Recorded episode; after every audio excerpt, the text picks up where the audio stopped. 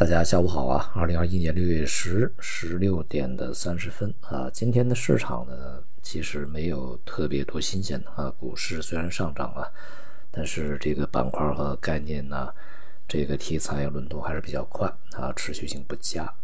呃，创业板呢在今天表现还不错，那其他板块呢基本上是呃涨跌互半吧，大体是这么一个状况啊。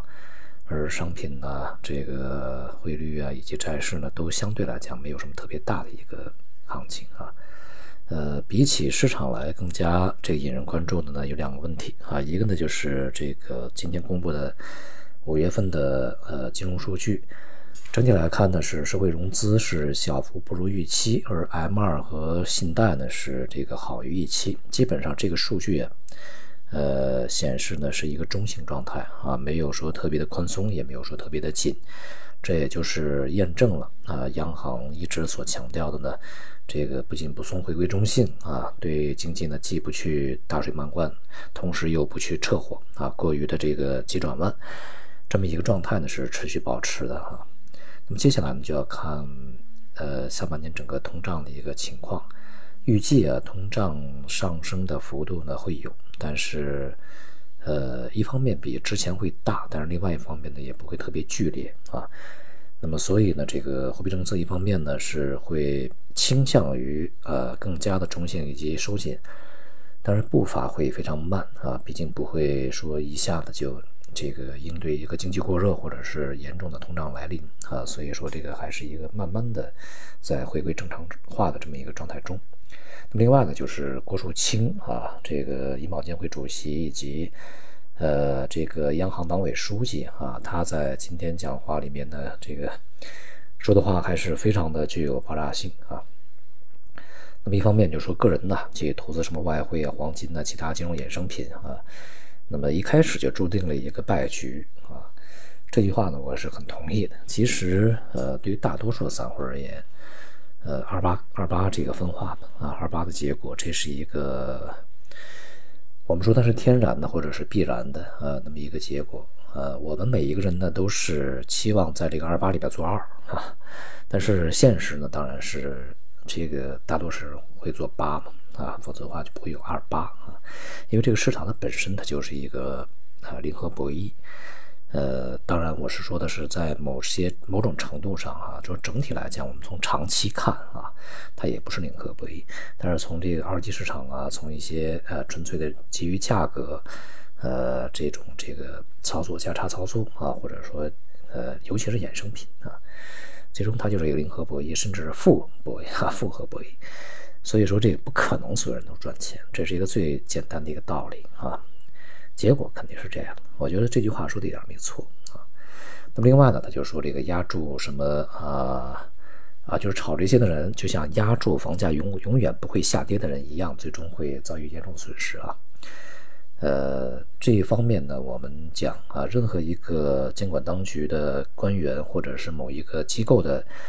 呃领导者，他没有办法对金融市场啊做出自己准确的判断。呃，市场的涨跌不听他们的这个话啊，我觉得这是首先要去呃认清的啊，就是他不管他说这个价格涨还也好，价格价格跌也好，呃，这只是他的预期啊，或者说他的一种观念里面的东西，市场有可能完全不按照他的一个方向去走，这一点是要认清的啊。但是这个我们把话说回来，就是。呃，任何一个国家经济体之内的金融市场呢，它所受到的影响与监管当局，也就政策制定当局，它的这个关系是相当之紧密的啊。呃，甚至我们可以说呢，在关键时刻，政策制定当局它对市场的影响是决定性。那么，因此呢，我们从这个。跨金融最核心的领域啊，一个是央行，一个是银保监会嘛，啊，这个领域里面的最高层领导他的这个语气表达出来的这句话，我们先不说他这个话说出来以后是不是市场立刻就会变，其实我们更需要注意的是，呃，目前以这样的一个领导人所主持的监管和管理当局，他的政策的取向和态度是什么样的。那么也就是说呢，对于中国而言啊。对于现在的央行和银保监会和金融体系的大管理而言，那么他是不喜欢这个资产泡沫的，也不喜欢这个呃，就是过分炒作的啊。他的危机意识和风险意识是相当强的，而且如果在这种这个指导思想之下，那么未来的政策也好啊，那么中间的调控的一些手段也好，势必会朝着这个方向去进行。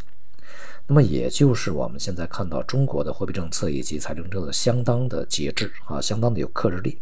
相当的这个有定力。但是，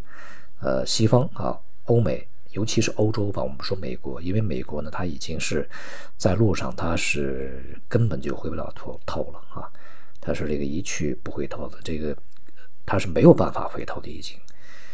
而欧洲呢，是已经改变了它历史上的这个非常坚定的做法，也开始步美国的后尘啊。呃，中国和他们之间的差距还是很大的，尤其是在这一届的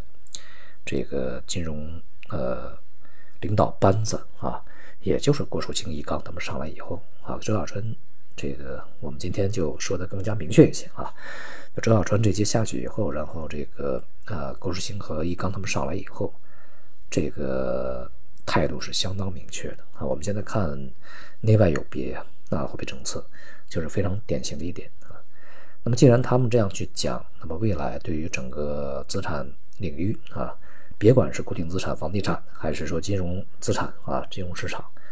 那么他们的态度是比较明确的啊。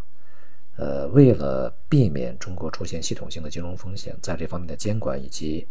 这个一些抑制过度炒作和资产泡沫的一个手段呢，势必和往届啊以往是不一样的。那么因此呢，我们在这一点呢，呃，可以说啊，我们有的时候说大周期、大方向啊。呃，大的一些定性啊，怎么去看？其实，呃，有的时候我们可以把短期的东西忽略，更加着眼于中长期啊。呃，这些话说完了以后，不一定明天市场就大跌，房价就大跌啊。但是它意味着未来的政策的方向是朝这方向走的啊，这才是最重要的。呃，像这样的一些观念的可能，呃。就是有很多人理解起来就不是那么特别的容易啊，但是呢，我想啊，能够领会的、能够理解的人呢，还是这个大有人在的啊。只要我们动脑动脑子，在这个市场里面，呃，活得久啊，是最重要的。好，今天就到这里，谢谢大家。